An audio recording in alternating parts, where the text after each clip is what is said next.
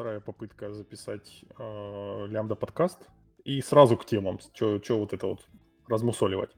Вначале предлагаю поговорить о Redmi. Мы в прошлый раз попытались про это начать говорить, но под запись это не попало. Первое. В репозитории есть Redmi. Я, например, считаю, что его нужно писать и нужно поддерживать. Но я бы хотел послушать Диму, который, наверное, выскажет противоположную точку зрения. Я не то чтобы совсем против Redmi, но мы слишком переоцениваем ту информацию, которая там должна быть вынесена. И слишком недооцениваем те инструменты, которые есть вокруг нас. Основная проблема с Redmi файлами точно такая же, как проблема с документацией все, что там есть, достаточно быстро устаревает. И если мы пишем в README инструкцию о том, как развернуть наш проект, как сделать какие-то тестовые запросы к нему или что-нибудь еще, как его скомпилировать, запустить тесты, вот это, я считаю, это антипаттерн. Потому что все вещи, которые пишутся в качестве инструкций, они должны из README переехать в соответствующий код, инфраструктурный или какой-нибудь еще. Очень много людей э, даже не знают, что такое Make. Хотя Make это была бы достаточно хорошая вещь для того, чтобы когда автоматизировать какие-то задачи, часто повторяющиеся. А, если нам нужно развернуть проект, э, и э, для этого нам надо установить базу данных, еще какой-нибудь дополнительный сервис, э, что-то дополнительно сконфигурировать и так далее, не надо об этом писать в Redmi. Внесите это либо в Make, либо в докер, для того, чтобы человек, который сделает чекаут из репозитория, вместо того, чтобы читать readme и разбираться, там, ставить какие-то вещи, разбираться, почему она не работает, он запустит докер run и посмотрит на рабочее уже готовое, работающее окружение. С докером же будет ровно такая же проблема, как и с Redmi. Я у себя на машине, когда настраиваю окружение, когда в принципе настраиваю приложение, ну там первый раз запускаю, я беру и выполняю Redmi, либо же читаю внимательно докер, оно делается само, что там написано в докере. Если проходит полгода активной разработки людей, которые вовлечены в проект и не переустанавливают его себе, то Redmi и докер, и вообще и make файл, и что угодно настолько устаревает, что оно в принципе перестает быть актуальным. Поэтому тут вопрос не в readme или make, а вопрос в принципе устаревания информации, которая не выполняется каждый день. Эти все утилиты и все, э, вся, вся конфигурация, которая там внесена, все инструкции, они должны выполняться каждый день. Make пользуется не только человек, Make пользуется каждый день CI. Докером пользуются не только люди из команды. Докером и этим же самым пользуется тот же самый CI или еще что-нибудь. Конфигурация проекта, конфигурация окружения выносится в ту его часть, которая каждый день каким-то образом используется. То есть документация устаревает по, ровно по, вот именно по этой же причине, что я сказал. Ей никто не пользуется долгое время, и поэтому она устаревает. Надо сделать так, чтобы вот эти все вещи, они были в использовании ежедневно. Ну а как насчет там той же базы данных? Ну то есть, ну явно же ежедневно никто заново не поднимает. Максимум, что делаем, это накатываем последние изменения, и все. То же самое касается установки каких-то системных штук, которые стоят в системе, а не в приложении версии гемов обновить или там библиотек каких-нибудь. А, мне кажется, что мы проблему таким образом не решаем, а просто говорим, что, ой, это вообще-то не проблема, да, как-то. А, по поводу базы данных. У меня прямо сейчас перед глазами такой точно пример. А, проект разворачивается внутри докер-окружения, и, конечно же, просто база данных вынесена в монтируемый volume. И, конечно же, у каждого девелопера есть свой каталог, в котором хранится его текущий снапшот. Но база данных так или иначе все равно разворачивается из э, докера, из докер композа, если быть точнее. Но в моем случае есть много readme в разных проектах. И в этих readme очень часто встречаются команды, э, не связанные с поднятием, окруж... Э, поднятием приложения, окружения базы данных, а, например, команды, которые э, логинят в разные подсистемы. Неизвестно, эти команды вообще есть смысл класть в какие-то скрипты или нет, ну потому что как раз они в CI не повторяются. Это команды для девелоперов. Вот такое вот исключение. Ну вот ровно об этом я и говорю. Какая разница, мы базу данных ставим, там, а, устанавливаем в систему, которая будет стоять единожды там где-то на сервере и не в докере, да, ну, давайте на секундочку закроем глаза и представим такое. Базу данных развернуть, или залогиниться где-то, или пойти, черт побери, в вообще левый сервис в интернете, взять оттуда какой-то токен себе в локальную машину, положить в environment переменную, просто локально, в .env файлик это ж ровно вот то же самое. Ну, всегда найдется команда, которая не выполняется каждый день. Дима говорит, дело в том смысле, что чем больше редми исполняемого, тем лучше. Э, я даже свои редми вот в своих э, приложениях не, не унаследованных а стабильно сводил к запустите bin setup RB. Разумеется, bin, ну точнее bin setup. Э, разумеется, bin setup устаревал ровно так же, да, именно поэтому у меня был точно такой же вот point, когда я слушал это изначально изначально. А, аргумент про то, что эта же штука по возможности должна выполнять CI как можно больше, да, он на самом деле чудесный. То есть это, это, это только не dev prod parity, а dev test parity, да, то есть то, что CI делает, например, то же самое, что и ты, когда выполняет твою систему, это хорошо и замечательно. Редми выкинуть не получится, потому что все равно в одном редми будет написано make, а в другом будет написано docker run, да, для того, что, ну, я все равно его открою, чтобы увидеть эту одну единственную команду, если она одна единственная.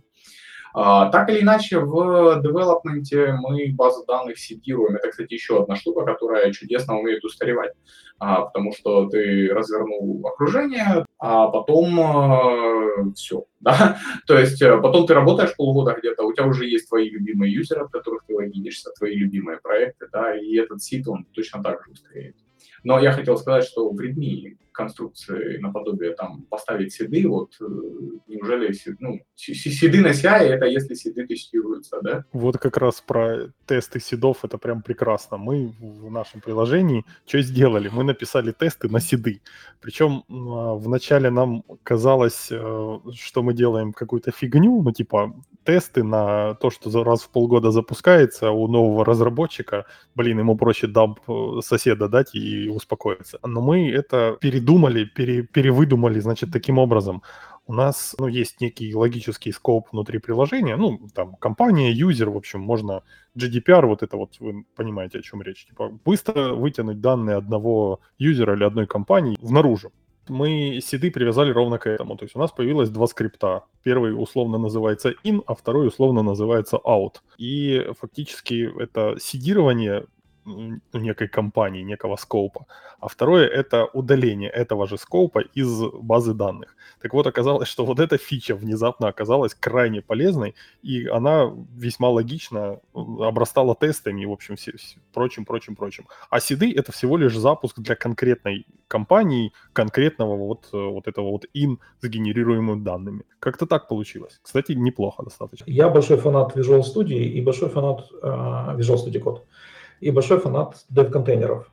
И поэтому для меня рабочее окружение очень часто ребилдится. Э, Все, что мне нужно сделать в тех проектах, в которых я работаю, в которых есть моя конфигурация, потому что ну, не все пользуются именно этим редактором, не все пользуются именно, этой фичей VS кода. А именно, когда у тебя вся работа происходит в dev-контейнере, в ней работает сервер Visual Studio кода, а на твоей хост-машине работает как бы клиент для тебя оно выглядит как будто ты локально работаешь на своей машине, а на самом деле ты редактируешь код, который находится в докере, и он подмонтирован с твоего локального диска. Все, что мне нужно сделать для того, чтобы получить работающее девелоперское окружение в моих проектах, это склонировать на голую абсолютно машину этот репозиторий. Все, что мне нужно, это mini и докер. Я ничего никогда не ставлю в свою систему все зависимости, все э, там какие-то там языки, библиотеки, все ставится всегда конкретное девелоперское окружение, которое докеризировано. Плюсом этого есть, является то, что, во-первых, все версии всегда зафиксированы. Из какого имиджа делается твое рабочее окружение? Какие ты туда ставишь, э, или, там, или ты используешь э, Docker Compose, э, поднимаешь еще один э, образ каким-нибудь другим, то с базы данных, например.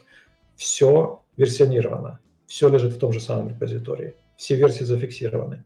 Любой другой человек, который приходит в проект, он пытается его скомпилировать, пытается запустить тесты, посмотреть, как оно работает. Инструкция минимальная. Запускай вот это, и оно гарантированно работает. Мы не тратим время на то, чтобы разработчику там Почему же у нас тут не работает? А, потому что мы там в какой-то файле конфигурации, потому что у нас MySQL другой, потому что у нас версия языка другая и так далее, и так далее, и так далее. Таких проблем просто вообще больше не существует. Док, э, виртуальные машины умерли, да здравствует докер. Когда-то так с виртуалочками игрались. Я помню, Vagrant был, и в Redmi там было написано следующее. Значит, заходите, ставите Vagrant, потом пишите Vagrant минус-минус download, вот этот орлик указываете, а потом пишите Vagrant up. И вуаля, у вас все работает, типа поднято, и все, все, все в шоколаде. Ну и а потом проблемы, связанные приблизительно с тем, что у тебя, собственно, виртуальная машина поднимается, да, ты не можешь нормально туда залезть, и у тебя есть еще один слой абстракции, который тоже надо как-то разруливать, как-то управлять. Это, мне кажется, это перекладывание с больной головы на здоровую. С одной стороны, звучит, конечно же, очень э, вызывающе, ничего нет, кроме докера, ну, все-таки иногда мы устанавливаем всякое на свои рабочие машины, JVM и так далее – но на самом деле э, подумал и вспомнил недавний случай на своей работе. У нас тесты, написанные и запускаемые с помощью Node.js версии 14, не работают, если их запускать на версии 15 и наоборот. Добро пожаловать в клуб.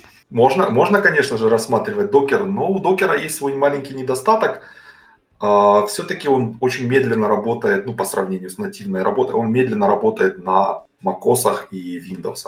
Э, да, действительно, есть проблема конкретно на Windows, конкретно на э, macOS, потому что докер по-человечески работает только на Linux. Проблема, самая большая проблема докера – это I.O. То есть это не проблема в том, что там у вас будет мало CPU или какие-то там числодробилка у вас замедлится в докере. Нет, проблема на этих системах связана прежде всего с I.O.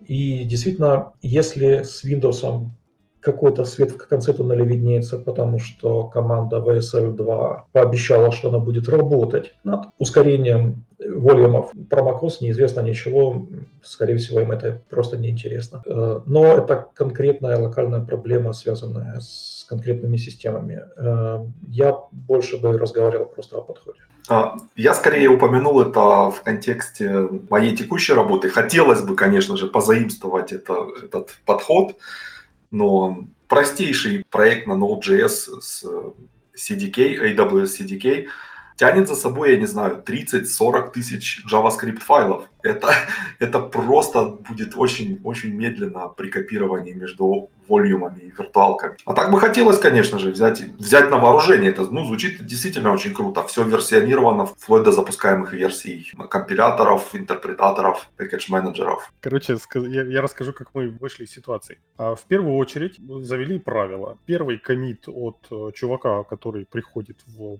проект, это комит в Redmi. Говорим, что Redmi всегда несовершенный, там есть всегда что улучшить. Поэтому, э, если вдруг новый чувак надо онбордить в проект, он первое дело, у него есть первая задача, это обновить Redmi. Ну и contributing MD, но туда не, так часто надо лазить, как в Redmi. И он идет по инструкции, сверху вниз. И если что-то не работает, он начинает разбираться, и, соответственно, бывает, что фиксит код. Ну, например, там, типа, а, появился внешний сервис, все друг друга, разработчику там ключики попередавали, а в Redmi, естественно, никто ничего не обновил, а у нового оно вообще не поднимается, просто не стартует. Соответственно, он вначале узнает, что, в принципе, приложение не стартует, потом почему, потом он достает где-то этот ключик, а потом опис- описывает инструкцию, Э, где же этот ключик брать. И в итоге оказывается, что Redmi, ну, не то чтобы оно прям актуально, да, оно актуально после какого-то момента, ну, скажем, там, Три месяца назад Redmi было актуально. Сейчас что-то не работает, но это что-то произошло за последние три месяца. Проблема, ну, сильно локализуема. Опять же, ну, это, положа руку на сердце, работает только тогда, когда есть возможность отдельному разработчику сказать, типа, ну, а давай ты вот недельку поонбордишься, два дня из которых потратишь на обновление Redmi. Если есть такая возможность, естественно, это будет работать. Еще раз начну с того, что поддержу Диму в том, что подход с докером, ну вот вы разбили мои надежды в дребезги, я послушал Диму и уже вдохновился, а потом мне напомнили, что у меня macOS, а ведь э, один из наиболее э, вот для меня был бы бонусов, это как раз-таки тот самый DevProt Parity, да, вот чтобы Э, ну, сама архитектура системы, да, была вот такой, как она на CI, и с теми же там рубями, с теми же Postgres и так далее. У нас с одним разработчиком одно время вообще было бадание в Structure SQL, потому что туда периодически шли комиты от меня, что сделан дамп Postgres 12, и потом от него, что сделан дамп Postgres 12-Ubuntu, там что-то такое, короче, да. Самое интересное, что я услышал про Redmi, это вот еще раз задумался о DevProd parity, DevTest parity и тому подобном. Вы мне напомнили пример плохого Redmi. Возникает, у нас так была такая ситуация возникала, значит, а, человек, который склонировал себе репозит, один репозиторий, спрашивал, а как мне его а, значит, настроить окружение и поднять. И там один из шагов надо было сделать, который в Redmi не был указан. Такого сотрудника всегда отсылали к Redmi другого репозитория. Там было смотреть в тетрадке учуня, кажется, так, да, Дим, было? Я уже забыл. Точности. Ну, Redmi другого репозитория, это так или иначе, что там у нас сейчас модно? Confluence, Wiki, в общем, есть какое-то централизованное хранилище каких-то букв, оно всегда появляется, хочешь ты этого или не хочешь но в итоге-то в Redmi, в котором написано «а пойди посмотри в соседний репозиторий», это лучше, чем отсутствие этой штуки. А как решать вопрос с регистрацией на левых сервисах и вот, и вот это вот все? Где-то нужно достать какой-то ключик, который, без которого у тебя локальное приложение, ну или вообще не заработает в худшем случае, или заработает не в полной мере. Ну, во-первых, эти все случаи, они все слишком, э, слишком разные, слишком особые, но Например, как это решается у меня. Иногда нужен ключ от сервис-аккаунта к клауду для того, чтобы там постучаться в какие-то сервисы, которые находятся непосредственно в клауде. В моем конкретном случае есть стандартные места в каталоге Home, где эти ключи хранятся. Э, естественно, их каждый разработчик получает э, сам, э, он выполняет некоторые операции, получает какие-то файлы. Дальше этот каталог монтируется в Docker. Точно так же в Docker контейнер монтируется .ssh. А, вот. И еще не, некоторый там ряд файлов. И, соответственно, получается, что в докере есть, соответственно, все, все ключи, нужные для того, чтобы э, делать запросы к внешним сервисам. Я думаю, что мы Redmi уже достаточно обсосали, но вот Дима сделал прекрасную подводочку к нашей следующей штуке. Внешние ресурсы. У нас вообще у всех всегда есть просто пачка внешних ресурсов, всегда. Сейчас э, приложения не пишутся изолированно, как это было там лет 15 назад, а всегда это уже набор SaaS каких-то, набор сервисов из интернета, поднятых локально. Ну, там, плагин к Jira надо написать, или что-нибудь там, плагин к Google спредсчетам тогда в 100% случаев надо управлять внешними ресурсами. Хуже, когда эти внешние ресурсы нужны не только для того, чтобы приложение заработало, а еще и в принципе, чтобы отдел функционировал, ну или там команда вся функционировала. Там аккаунт в Slack, аккаунт в Jira, что там еще у нас сегодня модным э, будет. В общем, это вот все надо позаводить, позарегистрировать. Всегда везде все сходятся к одному. У нас есть какой-то онбординг-лист, который получает главный HR и ходит по нему и делает чек-чек-чек. И, кстати, в бординг делается ровно точно так же. То есть есть ручной лист. Всегда стоит проблема доступа в эти все штуки. У нас есть миллион ресурсов, миллион вообще сервисов. В каждом сервисе есть админ. В некоторых сервисах есть мультиюзеры, в некоторых нету. В некоторых просто доступ по ОАУС и без э, возможности делегировать вообще хоть часть полномочий кому-то другому. Ну, то есть у нас есть чувак, который, на которого и кредитка подвязана, и админ он одновременно, и царь и бог в этом сервисе. И пользователь это подобавлял, и все. Как вообще, кто выходит из ситуации? У этой проблемы не существует простого решения. Так или иначе будут какие-то исключения и шероховатости. Но если мы говорим о доступе к каким-то а, ресурсам, которые находятся, ну, вернее, не находятся, которые нужны, например, для разработки, а это обычно какие-нибудь гид-репозитории, какие-нибудь э, хранилища артефактов э, и так далее, и так далее. Если у вас есть клауд, то клауд берет на себя управление э, пермишинами практически для всего, чего можно придумать. Наверное, с этого точки зрения клауд выходит дешевле, потому что он снимает с вас эту работу, которую все равно кто-то должен так или иначе делать. В следующий раз, когда будете думать, э, деплоиться на DigitalOcean или, или, или все-таки пойти в клауд, включайте это тоже в расходы. Э, управление инфраструктурой, доступами и так далее. Дальше. Э, огромное количество сервисов в настоящее время работает через э, интеграторы э, single sign-on. Там самых известных это Okta, э, пишется через Key, это Ping One, и еще, еще их э, наверняка есть, есть, есть несколько. И туда включается абсолютно все. Они работают э, со всеми атласиановскими продуктами. Э, они работают с GitHub. Terraform Cloud, какие-то какие саповские вещи, куда ты вносишь чеки корпоративные для рефандов. Там просто какой-то, даже LinkedIn работает э, через них, и есть, есть возможность это все завязать централизованно. А, но это все равно предполагает как бы на стороне фирмы, что есть какой-то человек, который управляет на базой данных сотрудников. А, так или иначе, надо иметь что-то, обычно это какая-то форма LDAP, куда все вносится. И через LDAP сотрудники получают доступы, сотрудники могут иметь доступы к разным сервисам. Можно как бы при увольнении забрать одномоментно все. Более того, можно не просто забрать пермишины, а можно как бы разлогинить сотрудника, уже не сотрудника, да, бывшего сотрудника из всех сервисов. Ну, то есть, получается, если сервиса нет лдапа, вы этот сервис вообще не рассматриваете? Э, нет, цепочка выглядит следующая. У тебя есть LDAP, в котором ты хранишь информацию сотрудника. Э, там есть их группы, пермишины и так далее. Этот LDAP подключен к чему-то. Э, клауды все, все 100% из четырех известных клаудов, потому что остальные не нужны, они имеют интеграцию так или иначе с, э, с лдапами, с такими базами.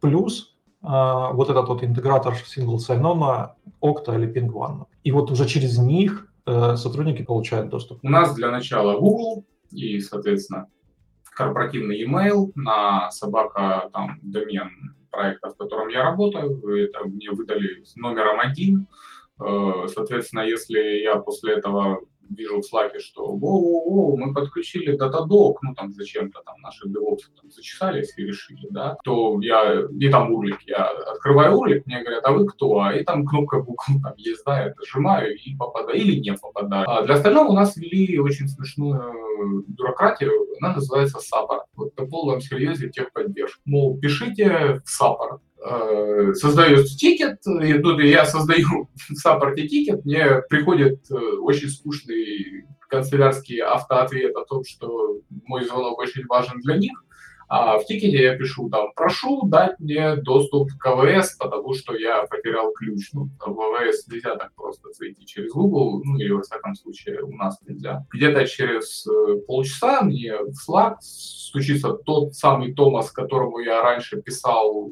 в этот же самый Slack до того, как нас ввели саппорт, и говорит мне, что вот так, мол, и так, чтобы зайти, вот где там, где это, логин, пароль сбросил, там, ну, в общем, специфика ресурса. То есть в конечном итоге, да, есть человек, или точнее люди, но почему-то это всегда Томас, когда я пишу в саппорт, поэтому, наверное, все-таки человек, который это делает. А, мы просто, наверное, достаточно большие, чтобы ну, это как-то окупалось? Ну, тогда я расскажу, как у нас это происходит. Я как раз, будучи менеджером, э, являюсь частью вот этой самой базы данных сотрудников. Так получается, что каждые три месяца, ну, регулярно, да, каждый квартал э, я как менеджер получаю почту, уведомление о том, что я должен пойти и проревьювить, нет ли у кого-либо из моих подчиненных доступа к чему-то, к чему им иметь доступа не следует. То есть процесс поставлен на поток, то есть где-то кто-то не поленился, написал крон, который такие e-mail рассылает. Ну, конечно же, это не касается автоматического вбординга уволенных или уволившихся. Конечно же, это происходит автоматически. Получается, Они... ты про своих сотрудников все достаточно хорошо знаешь, чтобы устно ответить на этот вопрос? Нет, это не устный вопрос. Э, для этого есть внутренняя система, то есть целое приложение а, облачное, конечно же, у нас все облачное, цель которого собирать информацию о разных пермишинах и информировать менеджера о том, какие пермишины есть у каких сотрудников, стоит ли их сохранить или стоит ли их отозвать. У нас тоже это все в итоге вручную труд свелось, но начиналось все достаточно бодро. Мы попытались, э, ну, естественно, все сервисы попереводить на single sign-on, а и часть сервисов осталась, которые, ну, в принципе, не переводимы.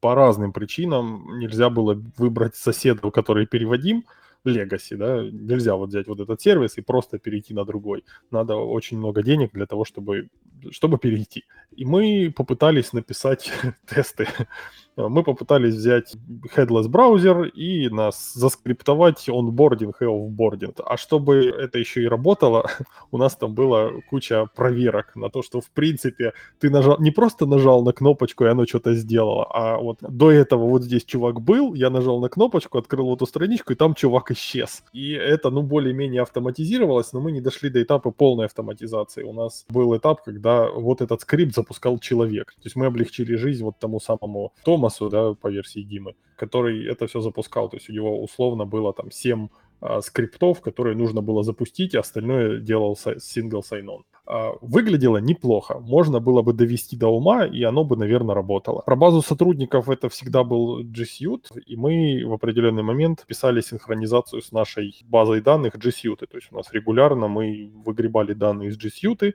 так, чтобы локально иметь э, базу всех существующих юзеров. И после этого в локальной базе данных мы уже, это была табличка в базе, мы там могли что-то в соседних табличках какие-то записи делать. Как обычно, э, решение должно зависеть от количества трудозатрат, которые тратятся регулярно на э, вот, вот, вот эти активности. Если у вас 5-10 сотрудников, то, естественно, DAP не нужен, вполне можно справиться инструкциями вручную и так далее. Но если оно уже начинает прям сильно болеть, занимать какое-то очень существенное время, или э, есть риск дать доступ к данным, которым доступ давать нельзя, есть риск утечки данных, которые которые очень ценны, либо могут привести к очень серьезным последствиям, вот тут уже надо задумываться над автоматизацией.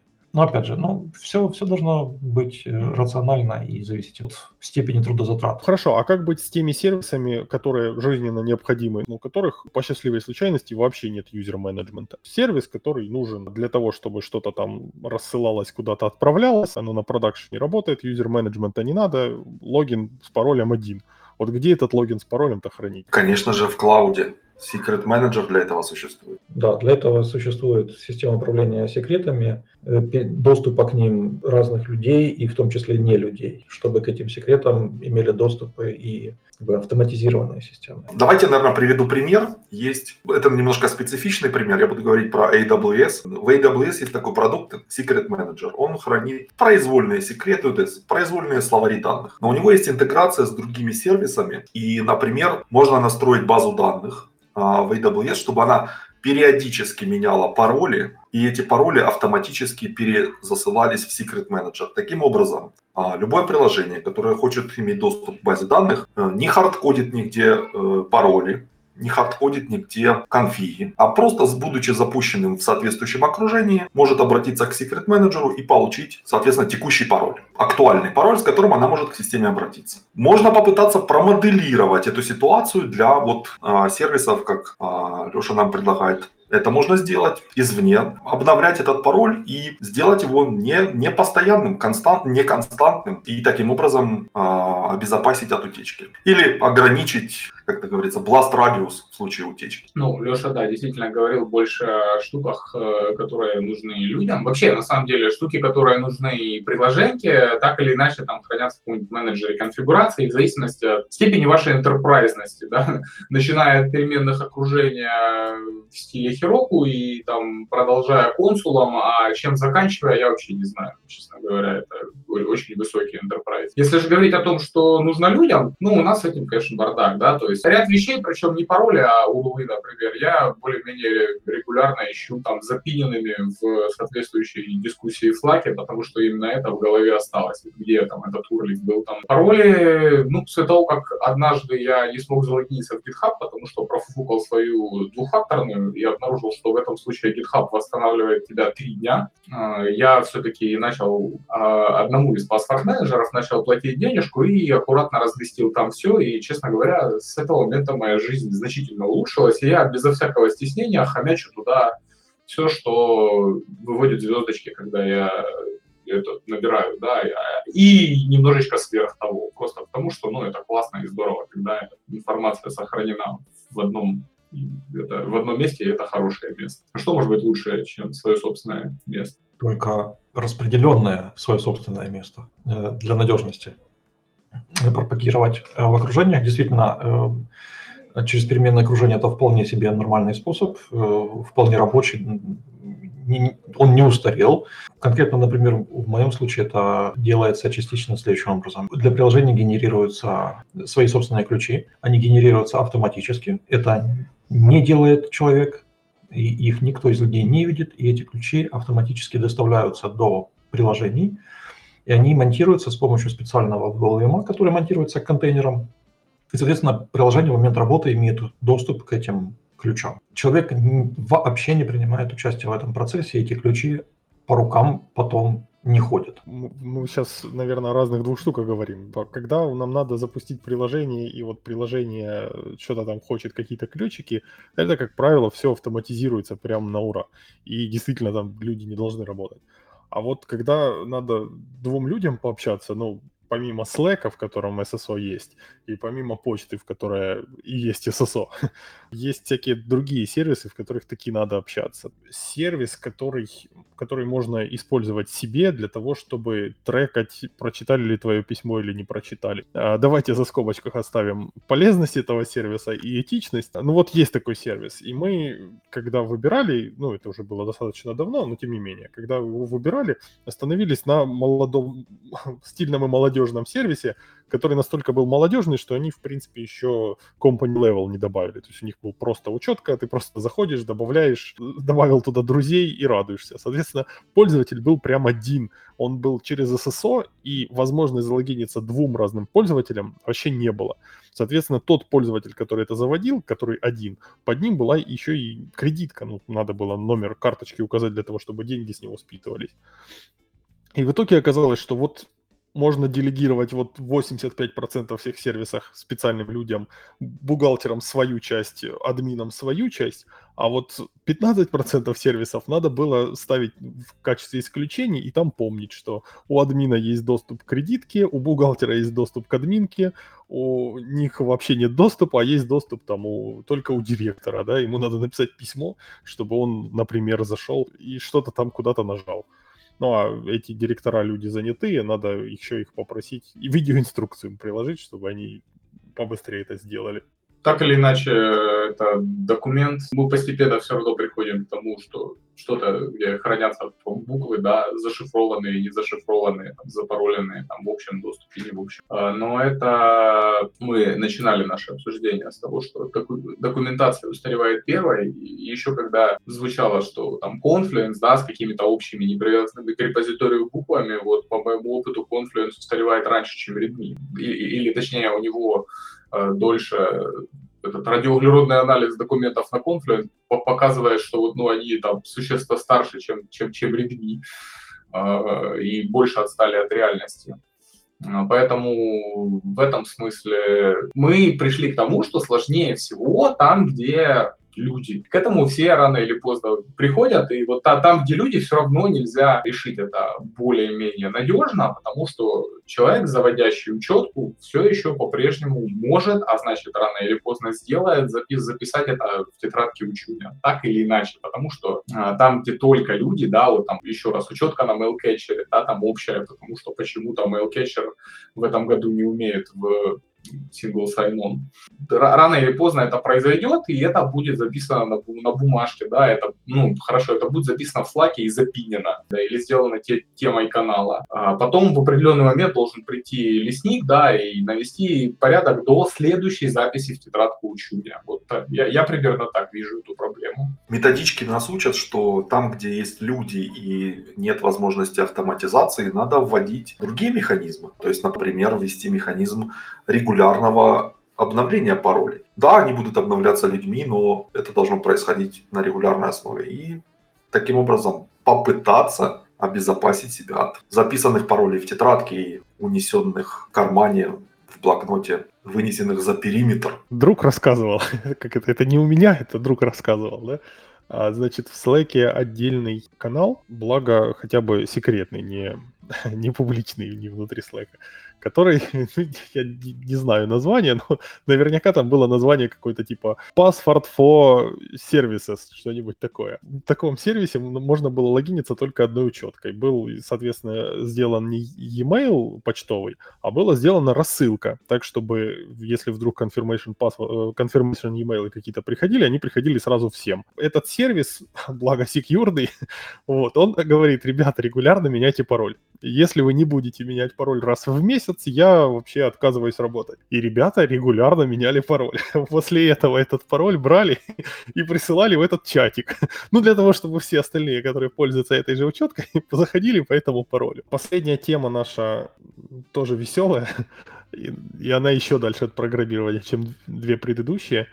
Это про собеседование. Что же нужно действительно спрашивать на собеседовании, как вообще нужно, что нужно проверять на собеседованиях, да, если в целом сказать. Это же не только какие вопросы задавать, а что хочется проверить. Давайте сократим эту всю фигню до программистов. Собеседование программистов, не всех остальных, а вот конкретно людей, которые кодяку херячат. Не знаю, что нужно спрашивать, я знаю, что не нужно делать и что не нужно спрашивать. Основная проблема собеседованиями, которые возникают в разных фильмах, о том, о чем мы э, слышим в подкастах, читаем в статьях, в блогах и так далее, это то, что люди слепо перенимают процессы рекрутации из других фирм в свои. Если Google делает так, значит мы должны проводить точно такое же собеседование. И так вот этого делать не нужно. Вы хотите нанять людей, знаний и навыков которых у вас сейчас в фирме нет. Вы хотите нанять людей с такими же навыками и с такими же знаниями, как есть у вас сейчас, и вы хотите просто расширить количество текущего персонала таким образом и так далее. И уже исходя из этого вы строите стратегию того, как вы спрашиваете и что вы спрашиваете на собеседовании. Каждый вопрос, который вы задаете человеку напротив вас, он должен иметь какой-то смысл именно для конкретно вашей фирмы, конкретно вашей текущей ситуации. Если вы готовы поверить человеку на слово, что он хорошо ходит, ну вот лично верьте на слово. Это тоже подход, и, возможно, он для вас сработает. То есть я не говорю, что это плохо. Но если вы пытаетесь нанять э, человека на какую-то достаточно банальную работу, при этом вы начинаете его гонять в Google style интервью по задачкам из LeetCode а, а если эти задачки еще и узнаются людьми, которые решают задачи на LeetCode, ну, то есть это вообще, это красный сигнал для кандидата. А вот я, например, хочу прособеседовать разработчика, даже, допустим, той же направленности, в которой я разбираюсь более-менее. Какие же мне вопросы ему задать, чтобы понять, что он разбирается? Во-первых, должно быть ограниченное количество, это все-таки собеседование, а не давай полгодика поработаем, а там видно будет. Ну, какие бы вопросы я не задавал, я либо буду искать второго себя, задаю какой-то вопрос, который, мне кажется, даст мне ответ на вопрос, а разбирается ли он в теме или нет. Ну, вот у меня знакомый, э, я тогда был очень молодой, а он тогда собеседовал при мне, так, конвейер собеседований был, и он тогда задавал вопрос на разницу между третьей и пятой нормальной формой базы данных. Ну вот он считал этот вопрос правильным. И он говорил, тогда у него была уверенность в том, что если ты понимаешь разницу между этими двумя штуками, тогда ты разбираешься в базах данных. Если нет, спрашивать все остальное нет смысла. Тогда ты в них разбираешься недостаточно хорошо. Это его был маркер. И таких вопросов есть. У меня еще один знакомый есть, который задавал задачку, как она, 3.5, да, э, Андрей? Или 3.1, я забыл. 3.5, да, кажется? 1.3. 1.3, да. Шикарная задача, мне она очень нравится. Я нет-нет, да тоже когда-нибудь ну, начинаю спрашивать ее у каких-то кандидатов, но не всерьез, потому что я понимаю, что этой задачкой проверить мне ничего не получается. Потому что есть и ложно-положительные, и ложно-отрицательные результаты.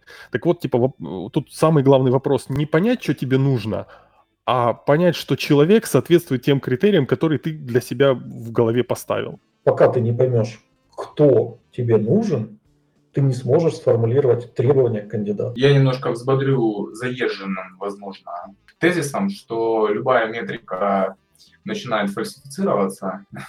Те же самые метрики программистов по там, количеству строк кода, почему их не вводят, потому что ну, потому что программисты что именно их и максимизировать, да, и собеседование не исключение, да, и такая вот, возможно, заезженный тезис, что на собеседовании проверяется умение проходить собеседование, и вот что ты с ними не делай, да, э, к сожалению, это будет, ну, в конечном итоге это сведется именно к этому, то есть к тебе будут проходить те люди, которые умеют проходить твои собеседования, или достаточно опытные, там, часто меняют работу, да, не засиживались на своей первой работе, поэтому хорошо умеют проходить различные собеседования. Я где-то слышал, никогда не практиковал, понятия не имею, что с ним делать вообще, то есть работает это или нет, но я где-то слышал, что в общем случае можно просто отвести человека, там, дать человеку пару и дать ему там поработать пару часов, а потом послушать человека, который с ним поработал, да, или что в этом духе.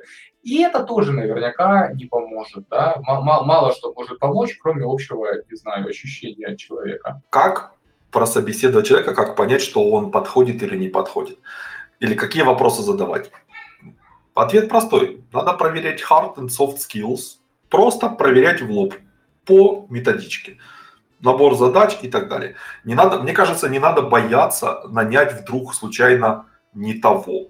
Для этого всегда есть простейший механизм, называется испытательный срок. Пытаться э, искать какие-то э, второстепенные сигналы во время собеседования, мне кажется, это просто контрпродуктивно. Ты хочешь человека, который разбирается в и список тем. Спросил, услышал ответ. Да, может быть, этот человек приготовился к этой теме, но это тоже говорит о чем-то. Да? Человек приготовился, разобрался. Возможно, он узнал о фирме заранее.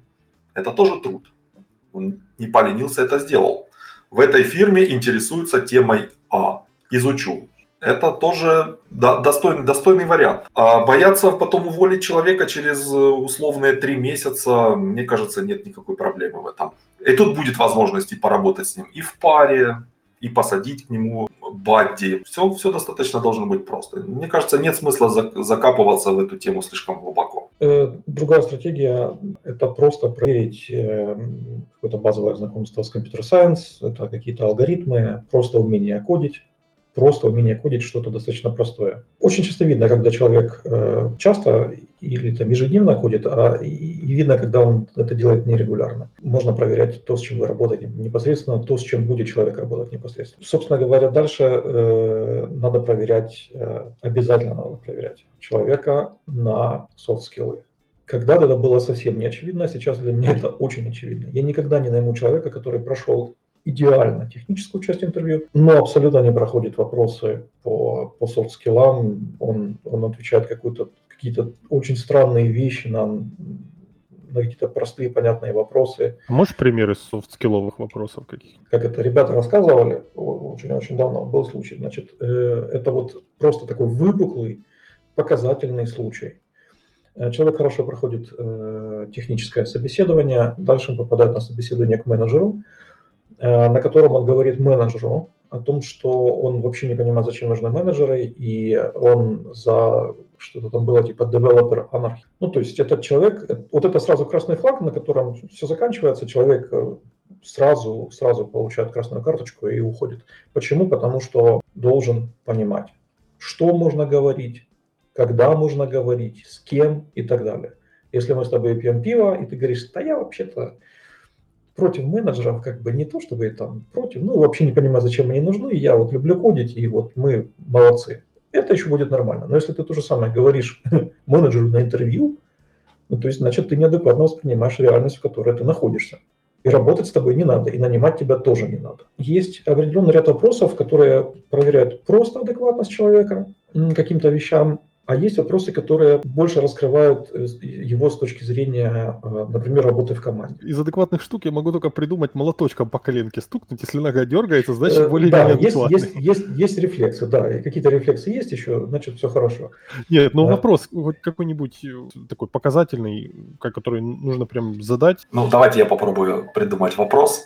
А, ну, на самом деле не придумать, а типовой вопрос. Расскажите о ситуации, когда вы э, не справились с поставленной задачей. Как вы повели себя?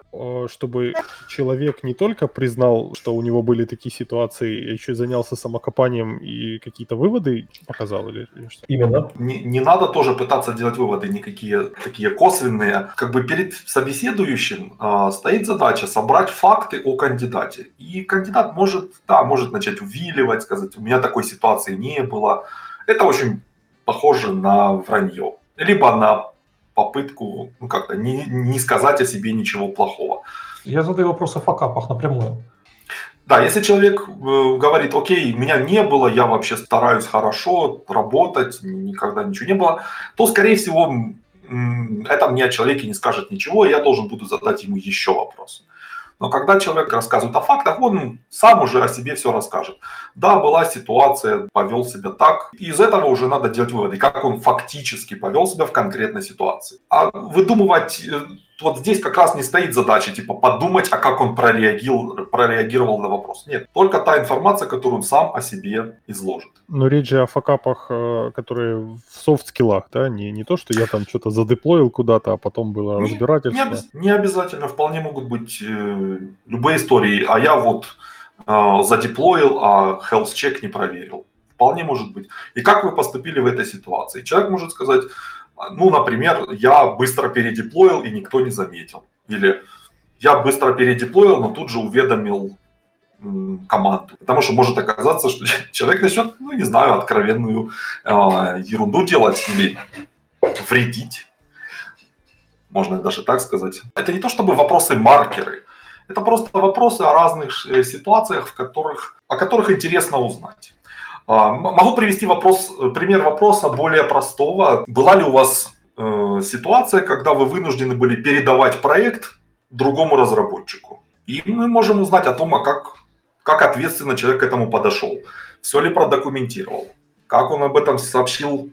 Что он проделал? Какие шаги? Софт-скиллы по-разному проверяются. Хотя бы как он об этом рассказывает.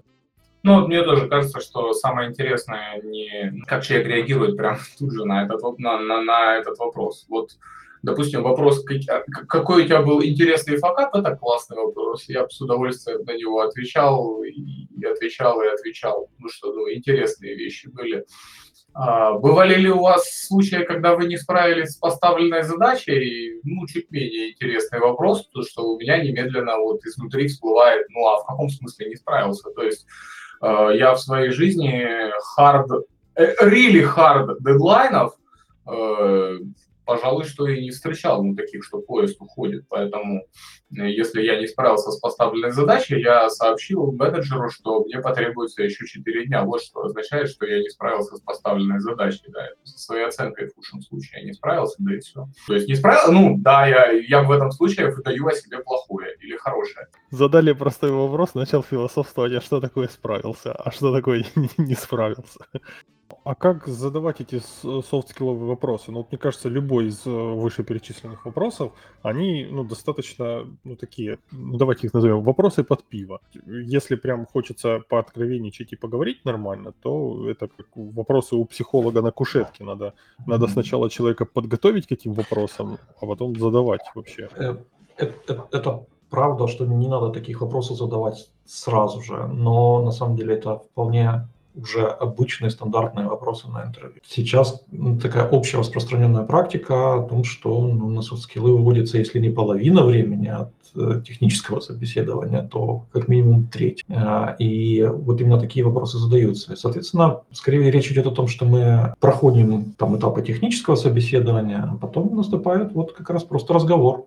Либо не наступает. Э, хотел бы рассказать, как это происходит в нашей компании. Значит, человек проходит несколько этапов собеседований, они могут, чаще всего они проходят в один и тот же день, просто это э, несколько разговоров с несколькими людьми.